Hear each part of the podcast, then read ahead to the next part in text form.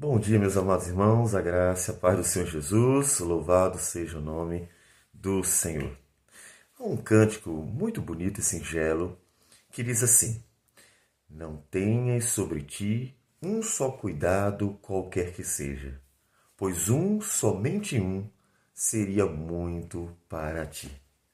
Deus nos convida em toda a Sua palavra a confiarmos e entregarmos a vida a Ele. Esse é o principal trabalho do homem.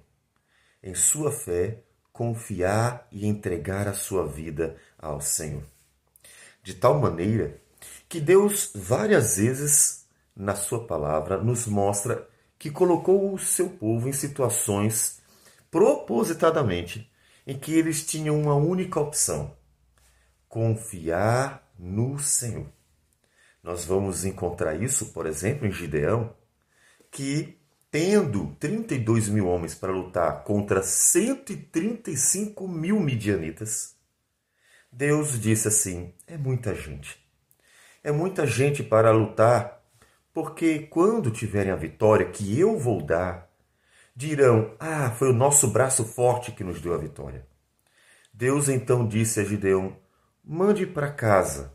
E foi selecionando de tal modo que Gideão ficou com apenas 300 homens para lutar contra 135 mil midianitas, para que ficasse evidente a todas as gerações que Deus deu a vitória ao seu povo. Pois bem, esse é o principal trabalho que Deus quer de nós, que nós confiemos nele. Como disse Jesus em João capítulo 6, o trabalho de vocês é crer naquele que foi enviado pelo Pai. Continuando e terminando o Salmo 20, nós lemos nos versículos 7 a 9 o seguinte: Davi diz: Uns confiam em carros, outros em cavalos. Nós, porém, nos gloriaremos em o nome do Senhor nosso Deus. Eles se encurvam e caem, ou seja, os inimigos nós, porém, nos levantamos e nos mantemos de pé. Ó Senhor, dá vitória ao Rei. Responde-nos quando clamamos. Nós vimos que esse salmo, que é uma intercessão em favor do Rei, mas é um salmo de Davi, aponta-nos para Cristo Jesus. Aponta para aquele que é o herdeiro de tudo.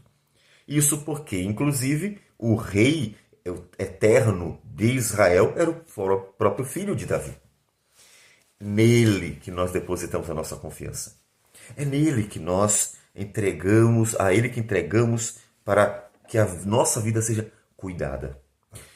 Você tem confiado no Senhor? Em nossos dias tem sido tão comum nós vermos, mesmo dentro da igreja, que as pessoas elas só conseguem sentir paz no coração quando elas estão, contudo, entre aspas, sob controle. Aquela ideia de que tudo está acontecendo como elas querem. Olha, eu organizei assim, eu planejei desse jeito, e tudo que eu elaborei está acontecendo, e elas se sentem tranquilas.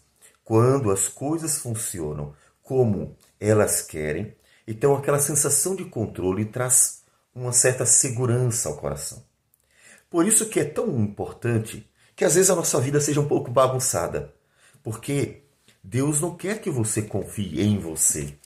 A sua vida pode garantir o quê? O seu mortal. Logo, logo, há de encontrar o Senhor. Todos nós iremos encontrar o Senhor. Então Deus não quer que nós confiemos em nós. Deus quer que nós confiemos nele. Veja o que diz Deuteronômio, capítulo 8, versículo de número é, 3. Quando Deus, falando para Israel por meio de Moisés, conta o que fez no deserto com o povo. Ele te humilhou e te deixou ter fome, e te sustentou com o maná que tu não conhecias, nem teus pais o conheciam, para te dar a entender que não só de pão viverá o homem, mas de tudo o que procede da boca do Senhor viverá o homem. Em outras palavras, eu levei vocês ao deserto para ensinar a vocês que vocês só precisam de uma coisa: confiar em mim. Deus sustentou o povo, o povo com pão do céu. As vestes não se envelheceram, as sandálias dos pés não se desgastaram. Não faltou nada, nem água no deserto, porque da rocha Deus tirou, para dar a entender a todas as gerações que tudo que o homem precisa é da palavra do Senhor, das suas promessas que são fiéis e verdadeiras. Confiar no Senhor é com certeza a essência da fé. É aquilo que Deus quer de nós. É essa confiança que nos leva ao que diz Paulo em Filipenses 4, 6 e 7. Não andeis ansiosos de coisa alguma. Em tudo, porém, sejam conhecidas diante de Deus as vossas petições, pela oração e pela súplica, com ações de graças. E a paz de Deus, que excede todo entendimento, guardará o vosso coração e a vossa mente em Cristo Jesus. Ou seja, a paz do Senhor vem, não quando as coisas parecem estar sob controle, quando parece que está tudo bem, mas quando eu tenho a certeza de que o Senhor cuida de mim, de que Sua palavra é fiel e verdadeira, e que, portanto, ainda que venha a morte, virá para a glória dele, e ele me recolherá aos, nos seus braços para vivermos eternamente as delícias que ele prometeu a paz do Senhor. Deus quer que confiemos nele, descansemos nele. Mas além de desfrutarmos da paz do Senhor, quando nós confiamos em Deus, há outra coisa importante. É que nós, quando entregamos toda a vida e esperamos no Senhor, para que Ele lute, para que Ele vença, para que Ele opere a sua vontade em nós, Ele é glorificado. Quando você luta, vence, Diz assim: ah, eu estudei e eu venci. Eu lutei e eu venci. Eu trabalhei e eu venci. Você gloria-se em si mesmo. Quando você constrói algo, você se gloria naquilo que você construiu. Foi você que fez. Natural.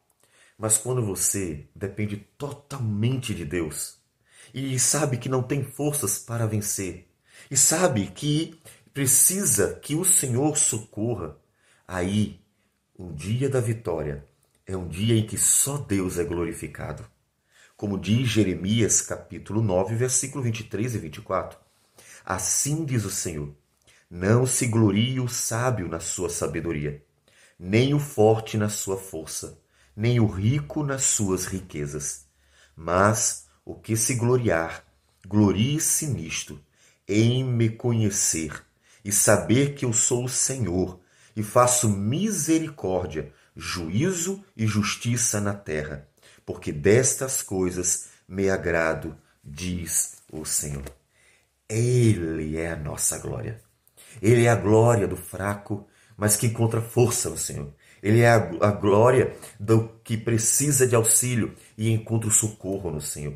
Ele é a glória daquele que carece do Senhor em todo o tempo e então encontra nele socorro bem presente na angústia e tribulação, para que nós nos gloriemos no Senhor. Como Paulo repete isso em 1 Coríntios, capítulo de número 1, versículo 27. Deus escolheu as coisas loucas do mundo para envergonhar os sábios, e escolheu as coisas fracas do mundo para envergonhar as fortes. E Deus escolheu as coisas humildes do mundo e as desprezadas e aquelas que não são, para reduzir a nada as que são, a fim de que ninguém se vanglorie na presença dos de Deus, para que, como está escrito, aquele que se gloria, glorie-se no Senhor. Que coisa maravilhosa é ter o Deus que nos ama e no qual nós podemos nos gloriar, pois a nossa glória é tão somente o Senhor. Uns confiam em carros, outros em cavalos, mas nós confiamos no Senhor. É Ele a nossa glória para sempre. Vamos orar. Obrigado, Deus, porque não precisamos da nossa força, mas da tua, da nossa sabedoria, mas da tua, da nossa, ó Deus, agilidade, mas da tua. Nós precisamos do Senhor. Ajude-nos a viver em ti, para ti para que teu nome seja glorificado, inclusive na presença dos teus inimigos. E assim, ó Deus, nos alegremos no Senhor. Receba, Senhor Deus, a nossa oração, a nossa gratidão por tudo. E em nome do Senhor Jesus que nós oramos. Amém, Senhor. Que Deus abençoe a todos e um bom dia.